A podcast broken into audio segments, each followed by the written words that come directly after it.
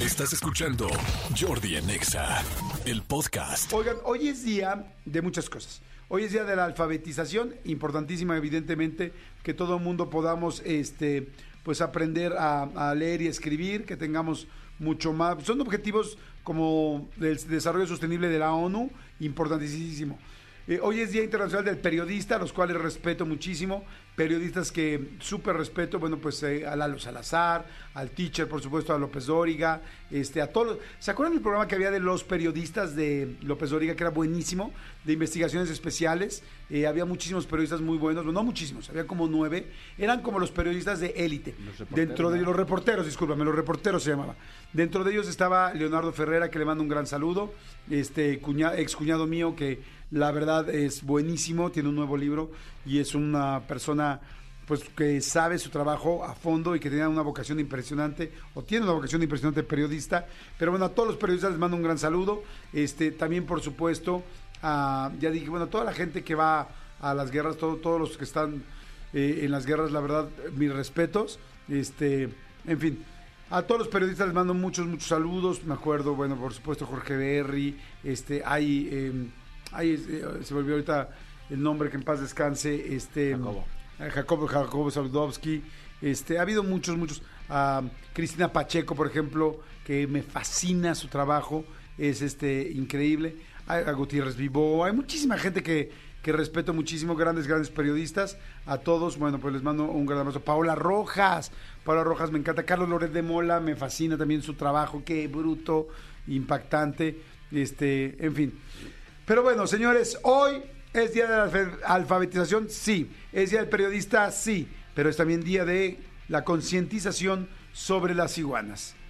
Sí, señores, las iguanas. Ponme por favor fondo. Día de la concientización sobre las iguanas. Se celebra todos los años. Es que los franceses aman las iguanas. Porque dicen que son iguanitas entre unas y otras. Las iguanas. El 8 de septiembre se festeja este día. El día tiene el objetivo de aprender más sobre el buen cuidado de estos reptiles. La iguana verde es la más común en México. Son excelentes nadadoras y trepadoras. Las hembras adultas pueden medir hasta 2 metros y pesar de 4 a 6 kilos. ¡Wow!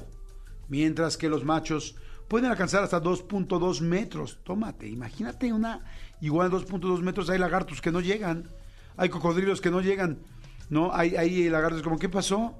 Y llegan a pesar de 8 a 10 kilos. hay parejas que tampoco llegan. bueno, por lo menos una parte del cuerpo. Es más, ah, imagínate que le pesara a tu galán de 8 a 10 kilos. Tómala. Dices, con esa iguana no me meto. Aunque se tienen reportes de machos de hasta 15 kilogramos. Imagínate una iguana de 15 kilos. No friegues, está gigantesca. Su color puede variar dependiendo del estado de ánimo, de la temperatura, de la salud y de la edad. Por ejemplo, cuando las iguanas son juveniles, son reventadonas, son, eh, pues sí, son, son, son chavitas, tienen un color verde intenso. Y siendo adultos, uno que va de verde a oliva opaco a verde grisáceo. En bajas temperaturas, cuentan con un color más oscuro que les ayuda a absorber más rápidamente el calor y en altas temperaturas uno más claro, se ponen como más claritas para reflejar los rayos solares. Oigan, amo las iguanas, neta me fascinan. Se me hace un animal prehistórico increíble que parece así, pues sí, prácticamente como que me las imagino gigantescas en la prehistoria, en el Mesozoico. Y las verdes, verdes, verdes, me encanta ese verde, me fascina. En fin, felicidades a, todas las, a toda la gente que tenga iguanas, felicítenmela por favor. Escúchanos en vivo de lunes a viernes a las 10 de la mañana en XFM 104.9.